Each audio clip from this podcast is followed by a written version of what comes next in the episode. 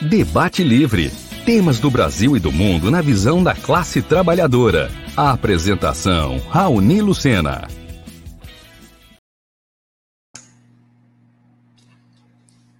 Olá, ouvintes, boa noite a todos. Sejam bem-vindos a mais um programa Debate Livre, aqui pela Web Rádio Censura Livre. Hoje é dia 2 de março, são 19 horas e 31 minutos. O programa vai ao ar pela Web Rádio Censura Livre a voz da classe trabalhadora, ao vivo pelo Facebook e pelo YouTube, e também pelos canais da Web Rádio, que você pode acessar baixando o aplicativo exclusivo da Web Rádio ou pelo aplicativo Rádiosnet.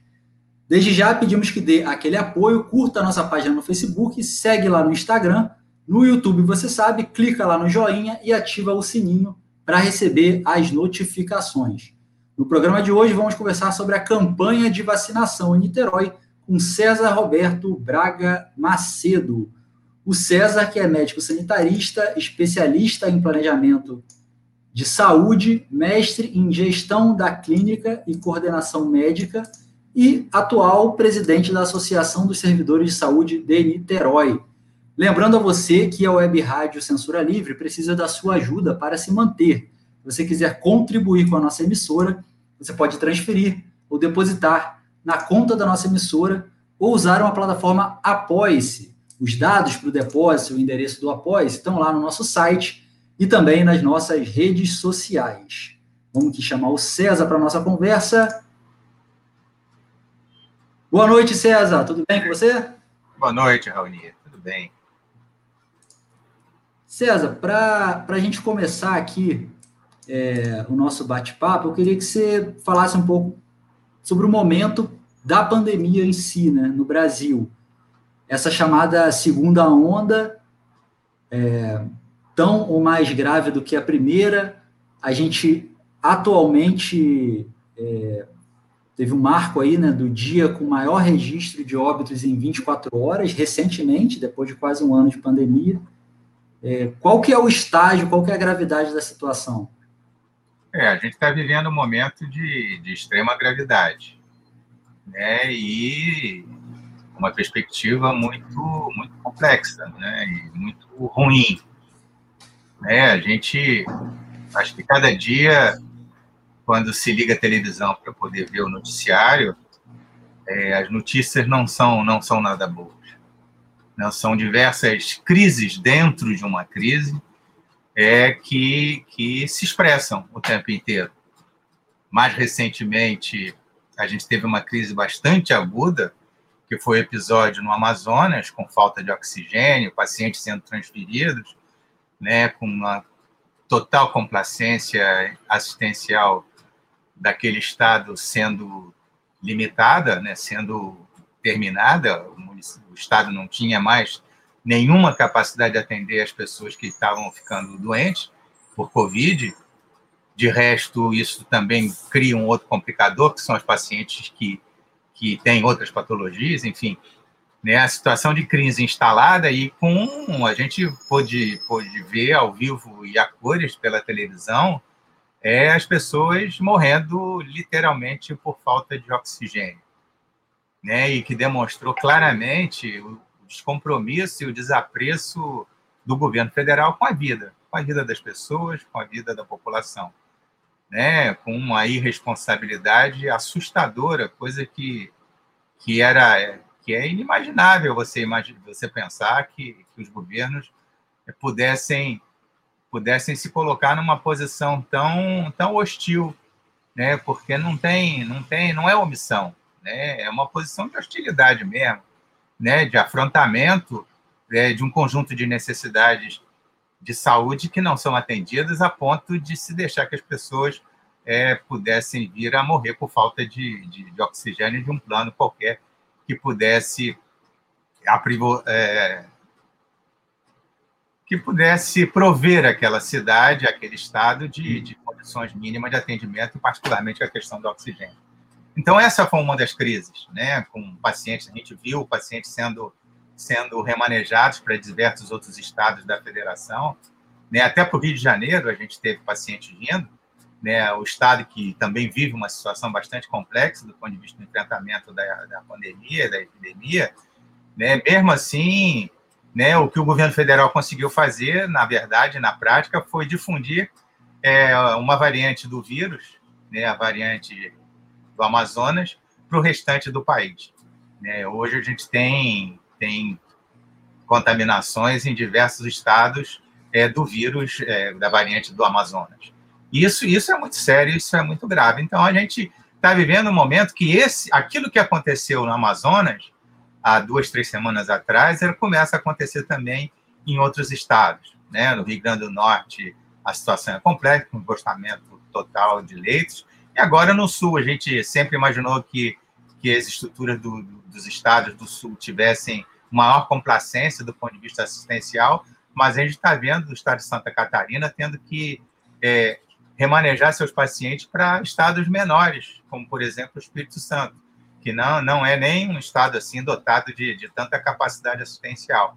Mas, mesmo assim, é, se procura solução onde, onde elas nem sempre elas existem. Né? E, junto com isso, o que fez com que faz com que a crise se, se agudize é que entre o final do ano passado e o início desse ano, quer dizer, no meio de a gente está sempre falando de uma nova curva, né? uma nova onda. É, na verdade, a gente entrou numa segunda numa terceira onda é, sem ter abandonado a primeira. Né? A, a imagem, a figura de imagem que, que, que se pode, pode, que a gente pode construir é, é quando você vai, vai à praia e que toma com uma, uma onda na cabeça e quando você levanta já vem outra, já vem outra. E é isso, mais ou menos, o que está acontecendo no Brasil. A situação é, é de, extrema, de extrema gravidade o que tem feito com que alguns governadores é, tenham aventado a possibilidade né, da gente entrar num, num, num, num, isolamento social mais, mais, mais profundo, aquilo que se chama de lockdown. E eu acho que essa deveria, deveria ser uma solução plausível. Né? Mas antecedendo ou, ou junto, né, a gente tem que expandir hoje a, a, a principal elemento de, de solução do problema, que é a vacinação. Né? Se a gente não tiver um programa de imunização de, em larga escala, é, vai, ser, vai ser muito difícil enfrentar essa situação. Já está sendo muito difícil. Né? Já está sendo sério, muito grave. Uhum. É, você tocou aí no, no, ponto que eu queria chegar, né? E como que está é, a campanha de vacinação? Em que patamar que a gente está no cenário nacional primeiro, depois a gente chega em Niterói? É, a campanha de vacinação, a gente brinca, não, não, na verdade não existe uma campanha, não existe uma campanha nacional. O que existe é um aprovisionamento de, de, de agente imunizante, de vacinas muito aquém da necessidade, né, aquém do ponto de vista de que o volume de, de imunizante que estão sendo distribuídos nesse momento pelo governo federal para os estados e municípios, ele é, ele é muito pequeno, né? Não, não existe uma coordenação, existem linhas gerais, mas você não tem uma coordenação técnica que acompanhe o processo e que, que defina. Veja bem, na maneira em que, que a campanha, se é que é campanha, né? na maneira que o processo de imunização, vamos falar assim, que talvez seja, seja a perspectiva mais correta, ele se desenvolve, a gente não consegue obter aquilo que seria fundamental, né? porque o agente imunizante, as vacinas, além de, de, de, de produzirem é é, é, é, é, segurança para as pessoas, né? além de protegerem individualmente as pessoas que, que forem imunizadas, elas produzem, né, se, se, se executadas essas atividades num, num, num volume importante, uma coisa chamada imunidade coletiva. E esse espaço da imunidade coletiva ele, ele, é fundamental, porque isso faz com que os vírus diminuam a sua velocidade de, de, de, de transmissão. Né? Então, então, isso a gente não está conseguindo fazer. E quanto mais você tem a difusão do vírus, né, e é principalmente surgindo novas formas, novas variantes, é, com uma capacidade de, de, de disseminação maior, é, isso, isso cria um, complicador muito sério, porque quanto mais o vírus circula, mais ele cria possibilidade de, de construir formas é, variantes. E, e aí, cada vez que surge uma nova forma, uma nova variação do próprio vírus, é mais um raciocínio que a gente tem que fazer para saber como essa variante se comporta, tanto do ponto de vista da disseminação da doença, quanto do ponto de vista é, dos impactos clínicos da mortalidade ou da letalidade, enfim, se vai ter um, algum impacto do ponto de vista assistencial. Então, então é, assim, a, a imunização ela, ela, é chave dentro desse processo. Né? Eu acho que e é, e é, esse, é isso que nos está sendo negado, isso que está sendo que a gente está tendo vendo a população tendo esse direito que é um direito fundamental, que é o direito à vida, negado de uma maneira bastante assintosa, bastante grave. Né? Não se confia no governo, não se confia nas palavras do ministro da Saúde, né? cada vez que ele dá uma entrevista dizendo que vamos ter mais 300 milhões, isso e aquilo, é, no dia seguinte as pessoas. É, são palavras que não, não, não são verossímeis, não, não, não tem nenhuma, nenhuma espaço de, de credibilidade. Então, isso, isso é muito sério, porque cria uma insegurança muito forte na pessoa, fora a questão da propaganda, que o governo é, continua, a partir do, do, do presidente da República, é, difundindo formas de desagregação social que são bastante, bastante graves, bastante sérias, quando ele produz individualmente uma estrutura de comportamento que depois a gente critica na população. Né? É engraçado uhum. que todas as vezes que a gente conversa com alguém, ou numa live, ou, ou numa conversa entre profissionais ou não, é, geralmente se critica, ah, porque a população está é, fazendo aglomeração, a população está fazendo isso, está fazendo. Tá, tem uma estrutura de comportamento. Ora, essa estrutura de comportamento é gerada. Né? Ela tem um componente do parte da compreensão das pessoas, ou da não compreensão das pessoas, mas ele também tem um componente que é a indução propositada, né? propositada, feita é, pelas diversas autoridades. Né? A autoridade do presidente da República, né? que, enfim, mas também por um conjunto de omissões do ponto de vista das outras autoridades.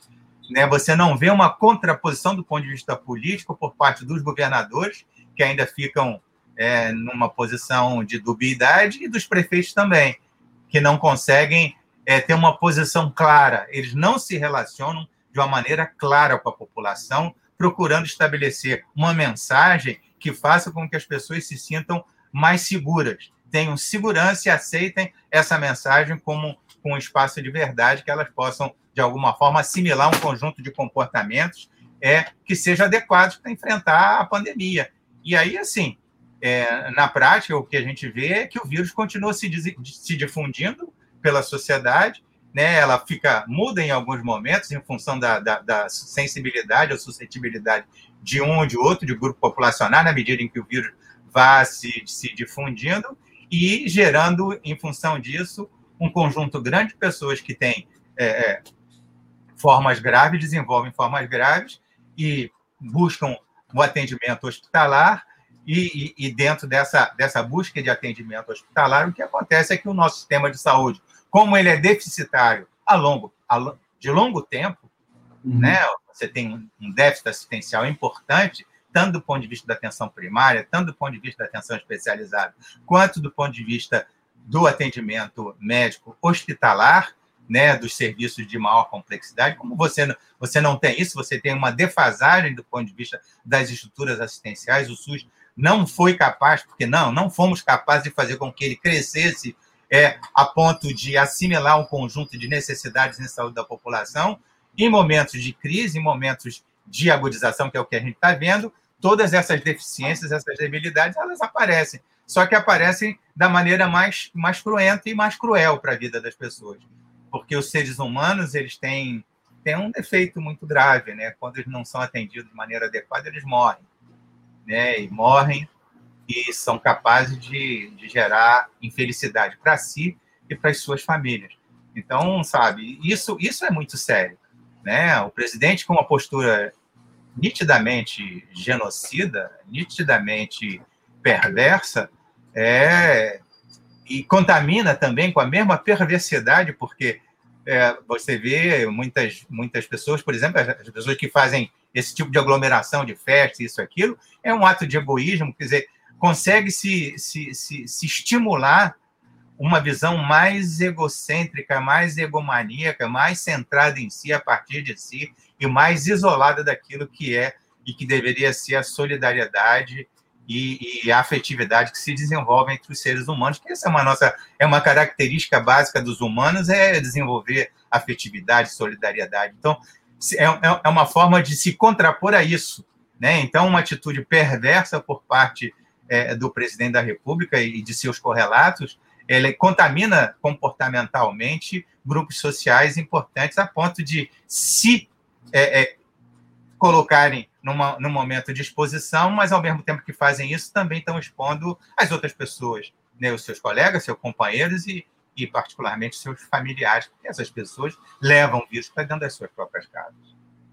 César, ainda é, nesse tema aí, tem uma pergunta do ouvinte. Primeiro eu queria é, lembrar aí, você que está acompanhando a nossa transmissão pelo Facebook, é, curte aí a nossa transmissão, que vai aparecer o seu nome aqui para a gente, a gente pode citar aqui no ar, você pode também fazer perguntas aí nos comentários, seja no Facebook ou no YouTube, é, que a gente transmite aqui, perguntas ou comentários que a gente transmite para o nosso convidado. Estamos conversando com César Roberto Braga de Macedo, é, César Roberto Braga Macedo, é, que é presidente da Associação dos Servidores de Saúde de Niterói sobre a campanha de vacinação.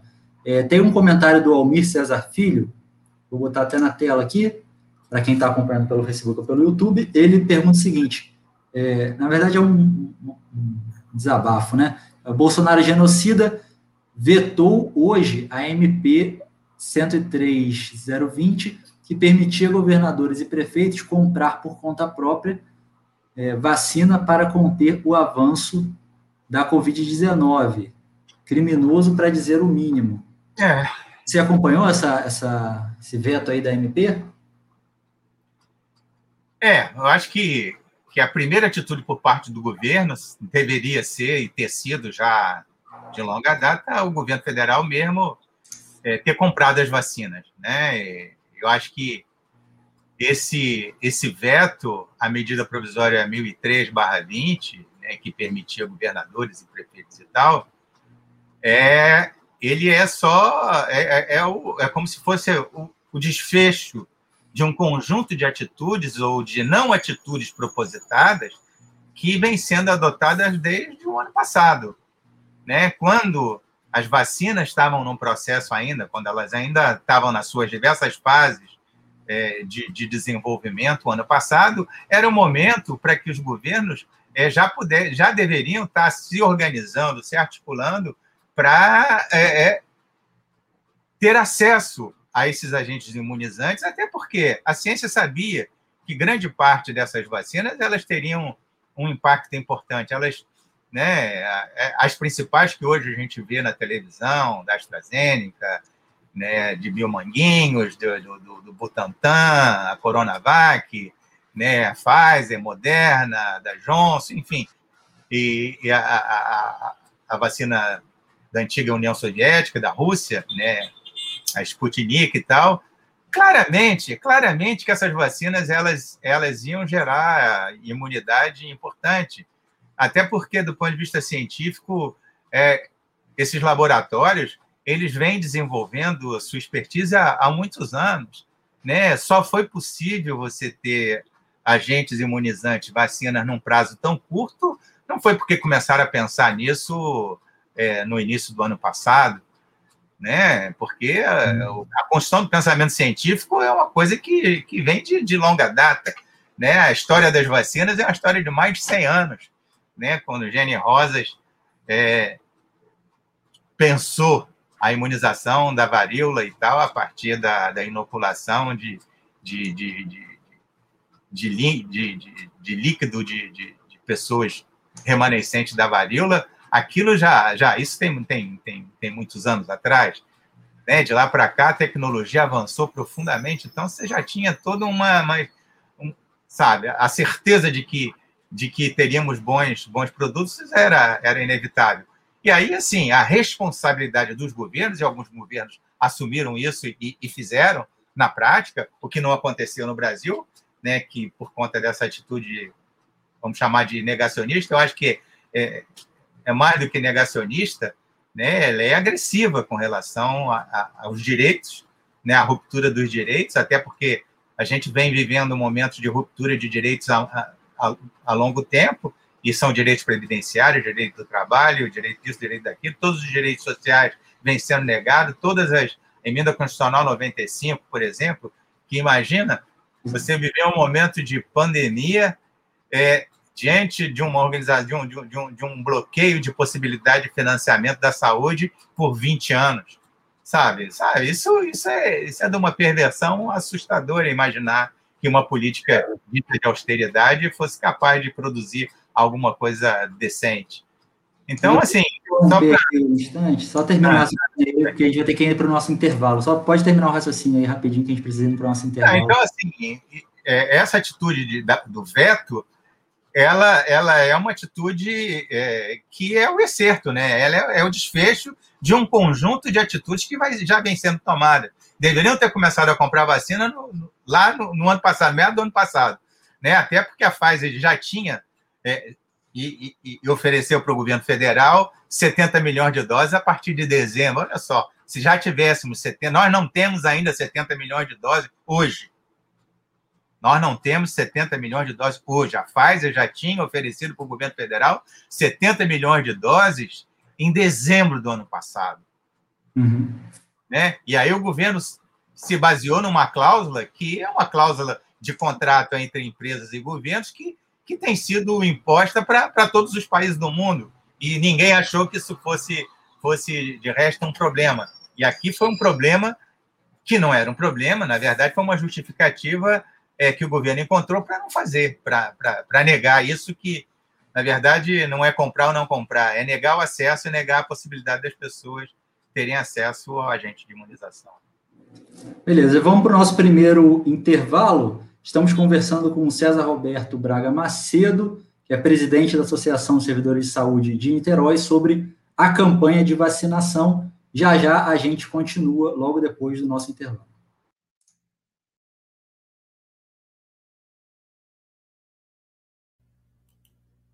Para manter o projeto da Web Rádio Censura Livre, buscamos apoio financeiro mensal ou doações regulares dos ouvintes, já que não temos anunciantes. Não temos propagandas de empresa e não recebemos recursos de partidos e políticos. Seja um apoiador regular e ouça nosso agradecimento no ar durante a transmissão de nossos programas. Seu apoio é muito importante para nós. E os apoiadores recebem prestação de contas mensal. Temos uma vaquinha virtual permanente. Para apoiar, acesse aqui https dois pontos, barra, barra, apoia.c barra CL Web Rádio. O nosso muito obrigado. Web Rádio Censura Livre, a voz da classe trabalhadora. Sintonize a programação da Web Rádio Censura Livre pelo site www.clwebradio.com ou pelos aplicativos de rádio online para celular e tablet e também em Smart TV. Ouça ao vivo, mas também a exibição em horários alternativos, reprise e reapresentações. Acompanhe também a live ao vivo na página da Web Rádio Censura Livre, no Facebook ou pelo canal do YouTube. Não deixe de dar seu like e compartilhar com os amigos nas redes sociais. Assista ainda no Facebook e no YouTube as edições anteriores. Procure-nos no YouTube em youtube.com barra c barra censura livre e se inscreva no canal. Não deixe de clicar no sininho para receber as notificações de novos vídeos. Web Rádio Censura Livre, a voz da classe trabalhadora. Você está ouvindo o programa Debate Livre, os principais temas do Brasil e do mundo na visão da classe trabalhadora. Apresentação: Raoni Lucena. Ouça o programa pelo site www.clwebradio.com ou pelo seu aplicativo de rádio online, sempre sintonizando a Web Rádio Censura Livre. Acompanhe as lives pelo Facebook ou pelo YouTube da Web Rádio Censura Livre.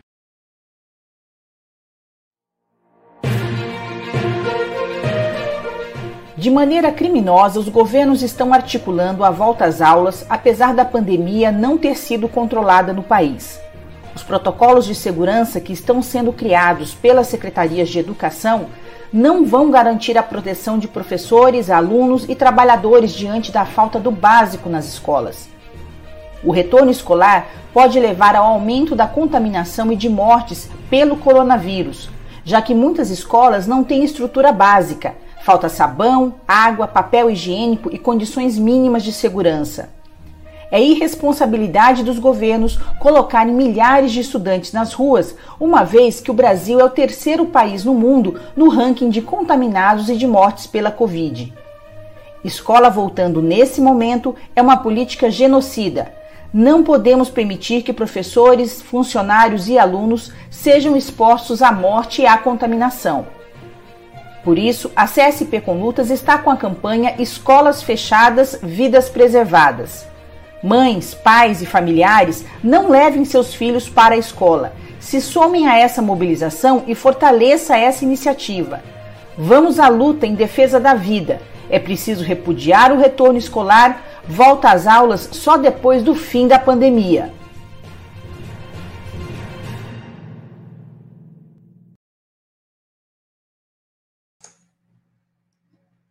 Estamos de volta ao programa Debate Livre. Estamos conversando com César Roberto sobre a campanha de vacinação. No bloco anterior, a gente deu mais ênfase aí à questão da pandemia e à própria campanha de vacinação a nível nacional. Agora eu queria é, que a gente entrasse especificamente em Niterói, né? Já que você é, é da Associação dos Servidores da Saúde é, de Niterói, como que anda é, a pandemia, né? Na cidade, no município, em que pé que está, em que fase que está, e a própria campanha de, de, vacinação, em que patamar que está o município de Niterói, está é, tá acima da média nacional ou está no mesmo estágio da maioria dos municípios? Olha, a pandemia em Niterói, ela não difere de outros lugares. Né? Dificilmente você teria um município situado numa região, numa área metropolitana, é que tivesse um comportamento diferente. Né? Eu acho que a pandemia que está acontecendo aqui em Niterói, ela pode ter suas particularidades, mas no tocante aos seus impactos e a tudo mais, ela, ela vem mantendo o mesmo, a mesma gravidade que outros lugares, a mesma gravidade que no município do Rio de Janeiro, a mesma gravidade que municípios da Baixada, a mesma gravidade que municípios da região metropolitana 2, né? São Gonçalo e por aí vai. Né? Hoje nós temos, pelo menos até o dia 28, o último dado que eu consegui ver, né? porque a prefeitura também não tem tido uma, uma regularidade do ponto de vista da divulgação das suas informações e dos seus dados, né? então você tem que quase que acompanhar diariamente, e mesmo assim, nem sempre, todos os dias, você, você consegue ter acesso, mas nós temos, pelo dado do dia 28, do 832 óbitos. Isso, isso é muito sério, porque deixa uma taxa de, de mortalidade por um milhão ou por 100 mil, né? você pode fazer o cálculo assim, de uma maneira simples, é num patamar muito elevado, muito elevado. Então, ela tem é, batido fortemente e duramente a população da cidade de Niterói. É assim, é, e a gente tem, tem uma das, das coisas que a gente tem discutido e tem pressionado a secretaria é que ela pudesse ter e deveria estar fazendo isso, porque é dever de ofício dela, né? Faz parte do trabalho da secretaria estar produzindo, não é só divulgando é, dados eventuais, mas é, produzindo análises, análises críticas sobre a dinâmica do processo da doença é nas, nos diversos grupos sociais dessa cidade. Né? Quando você tem números gerais, né, você consegue, de alguma forma, ter uma inferência é, do número total da cidade e o impacto que produz na cidade. Só que dentro da própria cidade, você tem impactos diferenciados em função dos diversos grupos sociais. E para isso você precisaria ter, né, uma coisa que a gente tem pedido fortemente, o tempo inteiro a gente fala com a secretaria, eles chegaram a produzir um, um, dois boletins, na verdade. O ano passado, no início do ano passado, março, abril, produziram um boletim. Aquilo que deveria ser um boletim semanal, alguns, alguns municípios do Brasil produzem é, boletins analisando a, a evolução do processo pandêmico, do processo epidêmico, toda semana. Analisando mesmo, analisando pelos diversos grupos sociais, pela, pela, pelos territórios, pelos espaços, como é que está como é que está a difusão da doença aqui e ali, isso sendo estudado, né? Porque a dinâmica da doença ela, ela acontece quando você entra dentro de uma cidade, ela tem uma dinâmica diferente em cada em cada uma das, do, dos bairros, em cada um desses territórios. Isso significa que você entenda esse tipo de informação e esse tipo de análise, você consegue estabelecer até estratégias diferenciadas de enfrentamento, né? Produzir é uma série de, de, de ações é, que fossem é, mais direcionadas do ponto de vista de proteger os grupos sociais mais, mais vulneráveis daqui e dali, ou, ou mais fragilizados do ponto de vista estrutural, como acontece na cidade de Niterói e em outros lugares também. E a, e a, e a prefeitura e a secretaria não, não, não tem feito isso. Né? Produziu um boletim muito superficial no início do ano passado, depois há, há quase um ano que, que, que não, não, que não produz o boletim epidemiológico. E isso, para nós, né, então eu que sou da área de saúde pública, isso para nós é, isso é muito importante. Né? A secretaria deveria estar fazendo isso.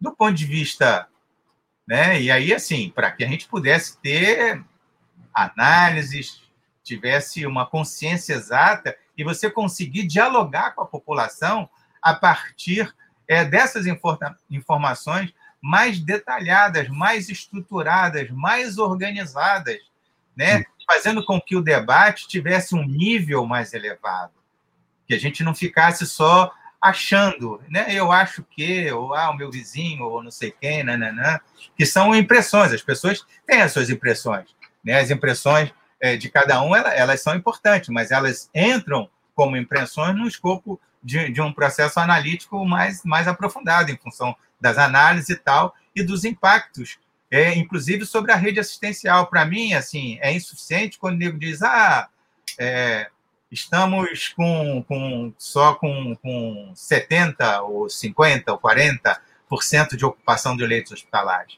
Né? Eu acho que essa informação ela é importante, é, ela é importante, mas ela precisa ganhar um detalhamento muito maior, né? porque junto com ela significa eu saber, por exemplo, né, se os pacientes estão demorando muito tempo para ser internados em lugares onde são, seria mais conveniente o seu tratamento. Por exemplo, nós temos os SPAs, como tem a, a, as UPAs e tudo mais. Né? Existem pacientes internados em UPAs? Se existem pacientes internados em UPAs, esses pacientes estão internados num local inadequado. Eles deveriam estar internados em locais adequados, que seriam as estruturas hospitalares, com mais densidade tecnológica para atendimento e tudo mais. Né? E se as pessoas ficam muito tempo em unidade. Ficou muito tempo na sala vermelha do, do, do Mário Monteiro, por exemplo, né? que, que é uma unidade da cidade. Né? E quanto mais tempo essa pessoa fica ali, ela não está sendo é, é, é, colocada num leito qualificado de terapia intensiva, que seja no Hospital Oceânico, que seja no Carlos Tortelli, etc., ou no próprio Hospital Universitário Antônio Pedro, né? você acrescenta impossibilidade de morte para essas pessoas. Então, essas informações, uma outra coisa que a gente tem pedido sistematicamente para a Prefeitura de Niterói é a publicação do painel de leitos. Né? Esse painel de leitos não pode ser, ah, não, mas a gente tem, não podem ser esses indicadores gerais. A taxa de ocupação dos, dos hospitais. Eu quero saber a taxa de ocupação de cada unidade assistencial, sabe? Eu quero analisar, sabe, cada paciente que fica numa determinada estrutura assistencial. É isso que para nós é importante, por isso, porque isso acaba impactando fortemente na mortalidade dos pacientes. Então, assim, a, a secretaria ela, ela, ela claudica muito, ela vacila muito em prestar para a gente informações que sejam é, passíveis de você fazer análises mais profundas e mais qualificadas. Isso, para mim, é uma questão séria, porque isso impacta numa negação do diálogo. Você não aprofunda o diálogo porque só um dos elementos, só um dos atores tem informação. Né? Então, é. cria uma, uma desigualdade do ponto de vista da densidade de informação, o que faz com que o diálogo ele seja sempre enviesado só por opinião. Né? E, e eu acho que já, já, já era tempo da Secretaria de Saúde ter uma maturidade tal do ponto de vista científico e do ponto de vista político de disponibilizar todo um conjunto de informações, de fazer com que esse debate pudesse fluir dentro da sociedade, porque se o debate flui com qualidade, com nível, com densidade, né, as pessoas é, se, se conscientizam de uma maneira mais, mais, mais acentuada, mais importante. Então, e, se a gente, quando a gente vai discutir a questão da imunização, eu acho que é, que é onde você está querendo entrar, e, e, aqui eu vou só termino essa fase para a gente poder entrar num, num, outro tipo de debate, né? É, a gente vai ver que o comportamento não muda. É que tem várias participações aqui do, uh, do pessoal que está assistindo pelo Facebook ou pelo YouTube, é, e alguns comentários, é, inclusive da nossa produção, é, pedindo para você falar também sobre São Gonçalo, né? São Gonçalo tem aparecido na mídia aí como um contra-exemplo, né? Com uma desorganização muito grande na, na, é, na, na, na, organização dos postos de vacinação, é, denúncias também de vacina fake, de vacinação no meio da rua, etc. É, então, pedindo você falar um pouco sobre a campanha de vacinação em São Gonçalo e ainda ainda sobre São Gonçalo, tem uma pergunta aqui, mais uma do Almir César Filho, vou botar na tela aqui. É, ele fala assim: audiência na Câmara, o secretário de Saúde de São Gonçalo, André Vargas, admitiu é, que, não dá, que não dá conta de vacinar todos os grupos prioritários, seja por ausência de doses, como por falta de planejamento.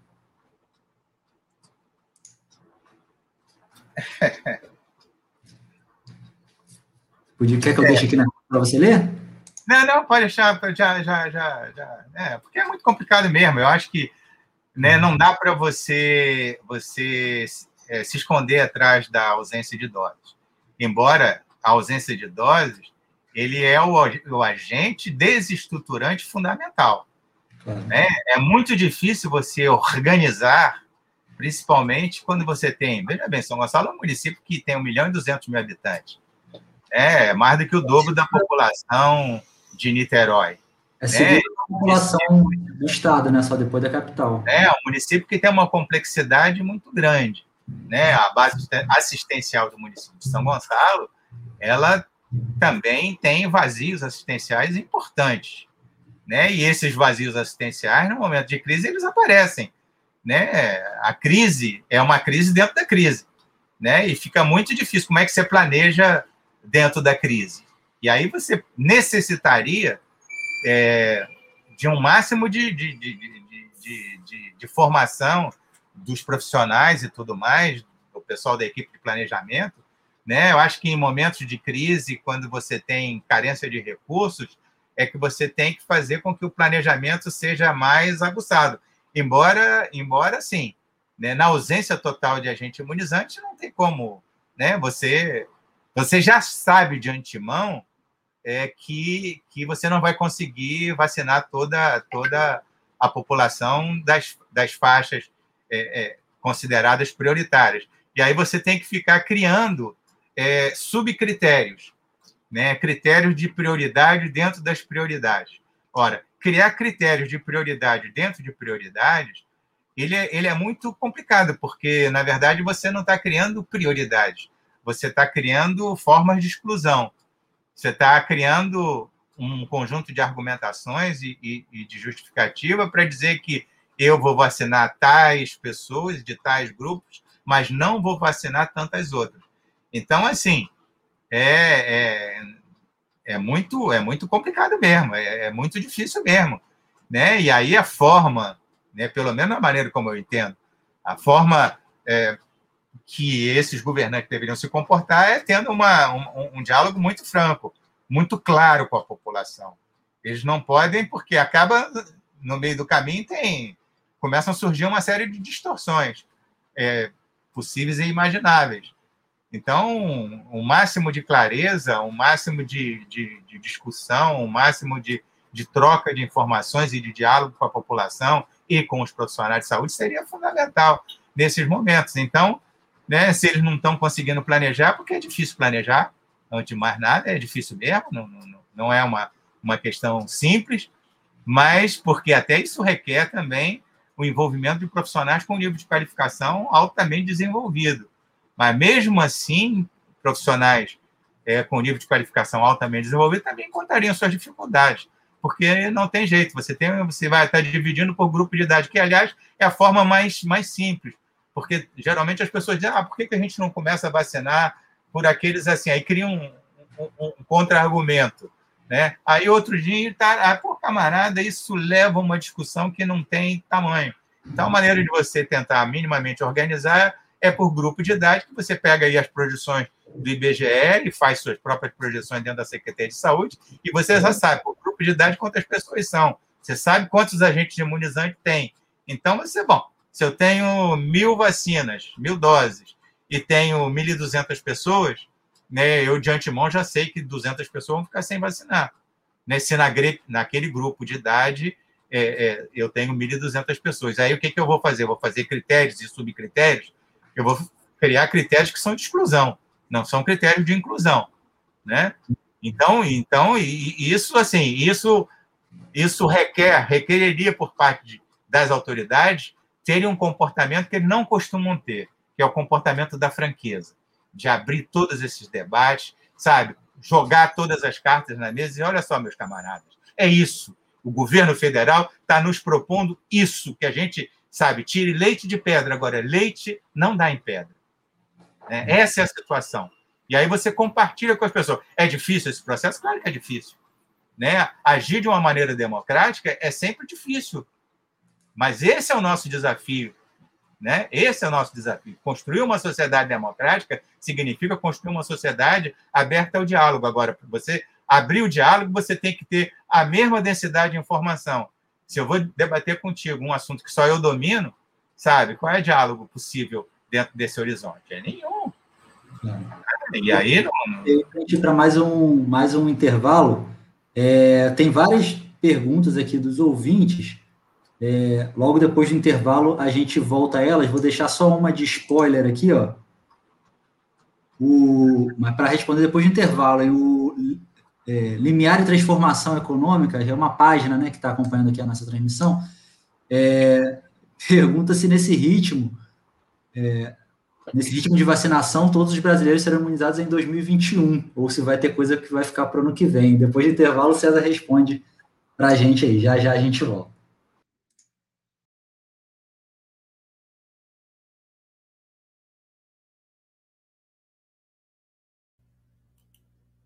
Para manter o projeto da Web Rádio Censura Livre, buscamos apoio financeiro mensal ou doações regulares dos ouvintes, já que não temos anunciantes, não temos propagandas de empresa e não recebemos recursos de partidos e políticos.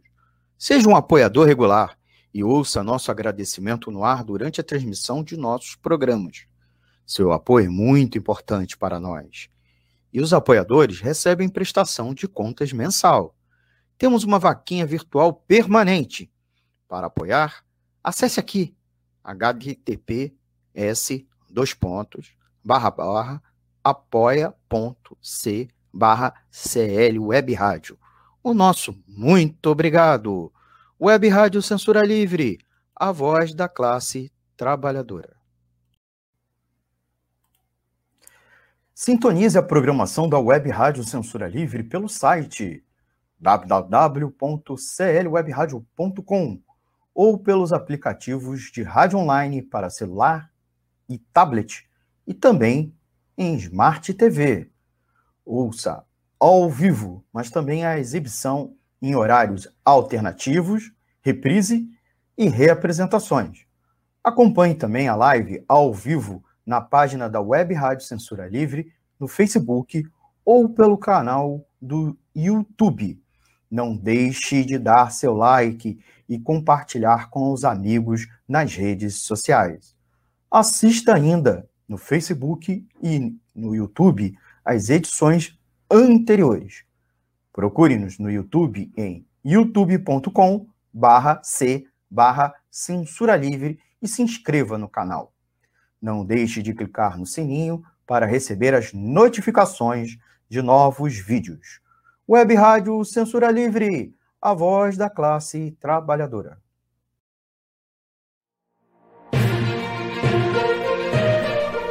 De maneira criminosa, os governos estão articulando a volta às aulas, apesar da pandemia não ter sido controlada no país.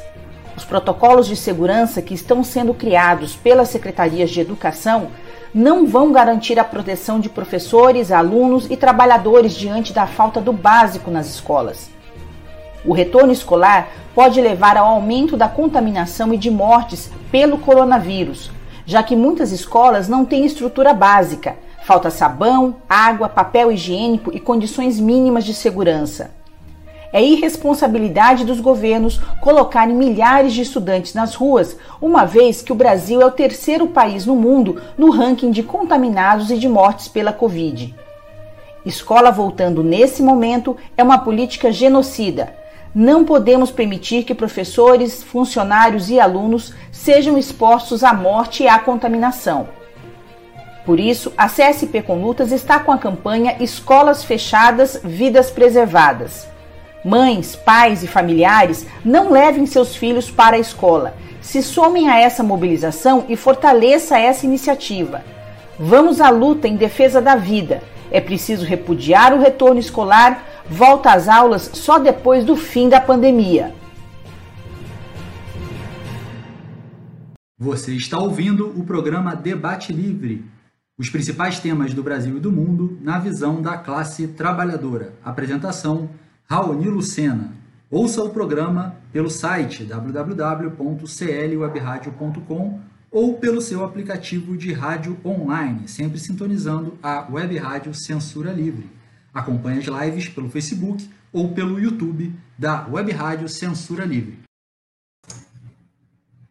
Voltamos aqui com o programa Debate Livre. Estamos conversando com César Roberto Braga Macedo, que é médico sanitarista e presidente da Associação de Servidores de Saúde de Niterói. Estamos conversando justamente sobre a campanha de vacinação no município. Eu falei que uma hora passava rápido, né? Já falta pouco tempo aí para a gente terminar o nosso programa, estamos no nosso último bloco. É...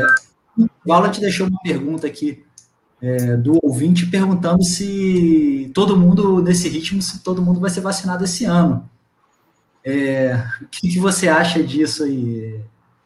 Como é que está o ritmo da vacinação? E eu queria já, como estamos já na reta final, é, já pode, é, levantando as considerações aí para os nossos ouvintes, o que, que você acha que precisa ser feito para se acelerar né, o processo de, de, de imunização da população. É, eu acho que se se seguir o ritmo atual, esse ritmo atual, vamos, vamos combinar, né? É um, é um ritmo de tartaruga, né? O colega colocou nesse ritmo, todos os brasileiros serão imunizados até o fim de 2021, não. Nesse ritmo, a gente vai conseguir imunizar a população brasileira, os 70%, 80%, 90% é, necessários para que você tenha um bom impacto em 2024. Caramba. Isso significa o seguinte, na prática, né, quanto, quanto mais tempo você leva para imunizar o conjunto da população, ou num, numa densidade e num volume tal que tem um impacto epidemiológico importante, é, o que vai acontecer é que você vai ter é, mais casos e, e, mais mortes. Né? O tempo, ele, ele, ele corre contra a gente, ele, o tempo corre contra a vida. Né? Quanto mais tempo você leva para imunizar, veja bem, já existe agente imunizante, já existe uma terapia né, capaz de impactar fortemente na dinâmica da doença. É claro que a doença pode, a partir das suas variantes, criar outros contornos. Né? Pode, pode, só pode acontecer, pode acontecer. Mas hoje o patamar do ponto de vista do conhecimento ele está muito mais elevado do que estava há um ano atrás. Hoje você consegue forjar soluções é, do ponto de vista de agente imunizante é, muito, muito mais rapidamente. Mas mesmo quando a gente conseguir ter um patamar de imunização importante, o que precisaria que nós tivéssemos um, um volume maior de, de, de, de, de vacinas né, num curto prazo, período de tempo, né, porque até então elas vêm pingando de uma maneira. É claro que você pode pegar hoje, tipo assim, pegar toda a produção possível e imaginável de Butantan, pegar toda a, a produção possível e imaginável de, de manguinhos, da Biomanguinhos, e, e ter isso numa linha do tempo. Né? Você consegue aquilo que os, tanto Butantan quanto Manguinhos estão é, divulgando na mídia. Né? A gente pode ver, olha só, em tanto tempo você vai ter, porque a capacidade de produção dessas, dessas, dessas, desses laboratórios que fazem, né? enfim, desses, desses espaços lá de pesquisa e tal. Né? E a gente vai ver que isso ainda vai, seria insuficiente. Né? Significa que o Brasil deveria também lançar mão de outros agentes imunizantes que estão, de alguma forma, se colocando como, como possibilidade. Né? Então, César, precisaria acelerar esse processo de uma maneira bastante acentuada. Diga lá. Fazer um, link, fazer um link disso que você falou com uma outra pergunta é, que veio aí da, da página Limiar e Transformação Econômica, é, ele fala, né, você citou a Sputnik V e a Covix, é, mas a vacina inalável da USP, ainda em fase de pesquisa, e a dose única da Johnson Johnson é, são opções para acelerar a imunização pelo aumento da oferta. É, mas na linha que você estava falando aí agora, eu quis pegar esse. É, esse... Todas as opções são opções, desde que elas estejam disponíveis. Se elas não estiverem disponíveis, né, a vacina da, da Johnson Johnson é uma excelente vacina, assim como, como as outras. Ela tem uma particularidade porque ela, ela, ela exige uma única dose. Então, isso, isso, isso facilitaria muito esse processo. Agora, a pergunta, né? Ela está disponível? Né? O Brasil é, fez, é, o Ministério da Saúde fez as articulações necessárias para que esse agente imunizante possa fazer parte do nosso plantel de vacinas, se não fez, sabe, é, não adianta a gente estar tá colocando isso. A questão da vacina da USP na Lave e tal está numa fase de pesquisa que ela precisaria ainda cumprir todas as etapas até estar tá disponível. Em, em estando, estando disponível, é, é, é, é, provando a sua, a sua eficácia e segurança e tudo mais, ela concretamente ganhar materialidade. Pois a única materialidade que a gente tem, né, com disponibilidade que eu posso dizer assim, ah, essas são vacinas que o Brasil dispõe, são aquelas que estão sendo produzidas por Biomanguinhos e aquela pela, pela, pelo Farmanguinho, pela Biomanguinhos, né, pela, pela Fiocruz. Né? E mesmo assim, ainda a gente, ainda, mesmo a Fiocruz, ainda teve lotes que foram importados da, da, da Índia. Então, uhum. então né, até ela acelerar a sua, a sua fábrica de produção e ter o seu fluxo regular de produção e tal. É com isso que a gente conta no primeiro momento. As outras possibilidades, elas ainda estão no campo das conjecturas. Agora é necessário, né? É, seria necessário que o governo federal e aí o Ministério da Saúde é bom. Aí tem a, a questão dos governadores. Os governadores do Nordeste já vêm tentando, via a Sputnik é, é, 5 lá e tal, tornar isso acessível né? Ele já, já vem tentando articular e vem encontrando, obviamente, as barreiras por parte do governo federal e do Ministério da Saúde, mais do governo federal mesmo, né? mais do, do, do presidente tal, a ponto dele ter vetado agora recentemente a possibilidade disso estar colocado na lei. Né? Agora, sim, né, os governadores do Nordeste, como governadores de outros estados, né, aqui no Rio de Janeiro, teve um, um, um, uma medida provisória, uma MP do, do deputado, por exemplo, Flávio Serafim, né, que é, é, propondo que o Estado comprasse, pudesse comprar, né, liberando o Estado, né, autorizando o Estado, o Estado do Rio de Janeiro, a comprar. E, no entanto, foi o próprio governador que vetou. Não precisou nem. É, fico, é muito impressionante isso. Né? Uhum. Porque é, é, como falar da reforma administrativa do, do, do, do Guedes. A reforma administrativa do Guedes ela já aconteceu na cidade de Niterói há muito tempo, no campo da saúde, por exemplo. Né? É, mais de 60%, se não mais, de todos os profissionais de saúde que trabalham na cidade são terceirizados ou quaternizados, sei lá o quê. Né? O número de profissionais que são concursados, formais, etc., etc., cada vez ele é mais reduzido. É, são reduzidos do ponto de vista do número e reduzido também do ponto de vista da sua capacidade de sobrevivência, na medida que são né, os nossos colegas vivem hoje com salários miseráveis e tudo mais, sem com reajuste de 1,95 o ano passado e por aí vai, sem a mínima possibilidade de você ter é, é, algum alento, digamos assim. E o restante, é. se você quiser ganhar um pouco mais, você tem que se, se submeter à precarização. Então, sabe, essa reforma administrativa já aconteceu de alguma forma aqui, uhum. né, na área da saúde. É, uma coisa que eu acho importante a gente alertar aí é, para o pessoal que está acompanhando a gente, né?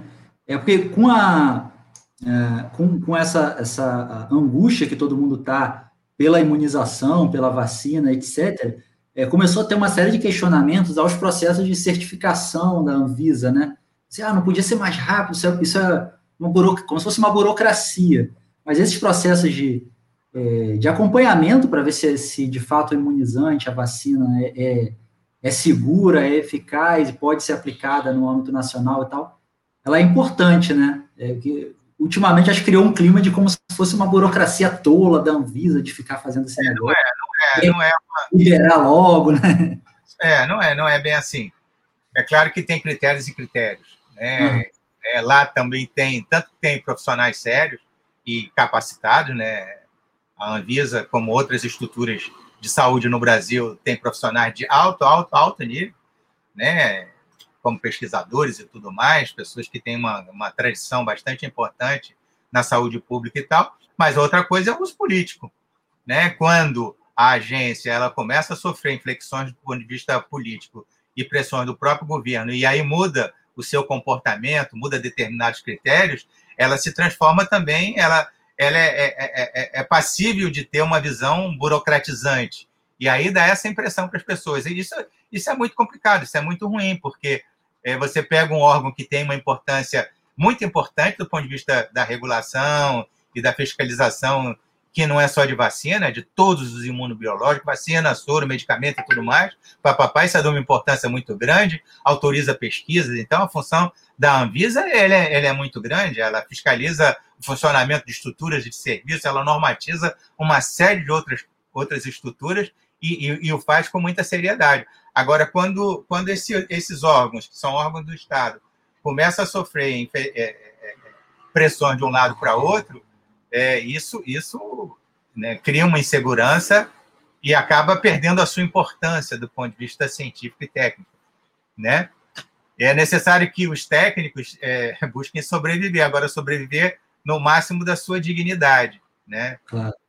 É a coisa da firmeza do princípio, flexibilidade da, tática, da tática. Agora, vamos combinar. A tática nem sempre tem que ser muito flexível, porque senão os princípios acabam sendo abalados.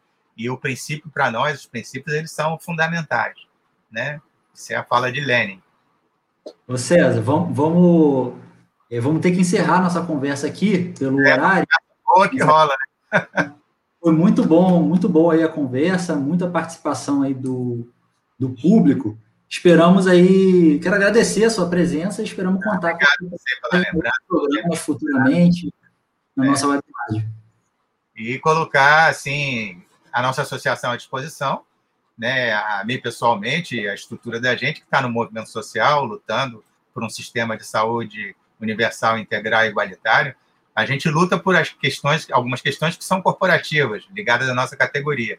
Mas a luta, a luta fundamental é a luta de todo o povo brasileiro. É a luta por uma sociedade que seja justa, que seja fraterna, que seja igualitária. E aí, né, isso nos coloca num outro patamar, num outro, num outro horizonte da luta política. Né? Lutar pela saúde é lutar pela democracia. Né? É por isso que a gente está na frente, antifascista e tudo mais. Legal. E a Web Rádio Censura Livre está também à disposição nessa, nas lutas da associação. Muito obrigado, César. Até a próxima. Obrigado. Até a próxima. O programa Debate Livre vai ficando por aqui. É, antes, tem um recado final aqui. Ó. No próximo domingo, dia 7 de março, haverá uma carreata das mulheres, parte da programação do 8 de março, né, que é o Dia Internacional da Mulher. A carreata é no dia 7, domingo. A carreata se concentra às 9 horas da manhã, em frente à SEDAI, no Rio de Janeiro. Antes disso, às 8 horas da manhã, está marcada uma concentração em Niterói, na Praça da Cantareira. é, para ir em comboio para o Rio. Então tá dado o recado, a carreata das mulheres no dia 7 de março, domingo. É, o programa Debate Livre vai ficando por aqui. Um ótimo dia a todos os nossos ouvintes. Lembrando, mais uma vez, que a Web Rádio Censura Livre é uma emissora sem fins lucrativos e que sobrevive do apoio financeiro dos seus colaboradores. Então, queremos aqui agradecer aos amigos que ajudam a manter a nossa emissora no ar. Se você quiser contribuir também com a Web Rádio, você pode fazer um depósito ou transferência para a conta da emissora ou fazer através da plataforma Apoie-se. As informações estão no nosso site e nas nossas redes sociais. Curta a gente no Facebook, siga no Instagram, compartilhe nossas lives e vai lá se inscrever no nosso canal de, do YouTube e ativa lá o sininho para receber as notificações. O Debate Livre vai ao ar todas as terças-feiras, das 19h30 às 20h30, ao vivo pelo Facebook e agora também pelo YouTube, e nos canais da Web Rádio Censura Livre, no aplicativo ou no site, em horários alternativos. Se cuidem e até semana que vem.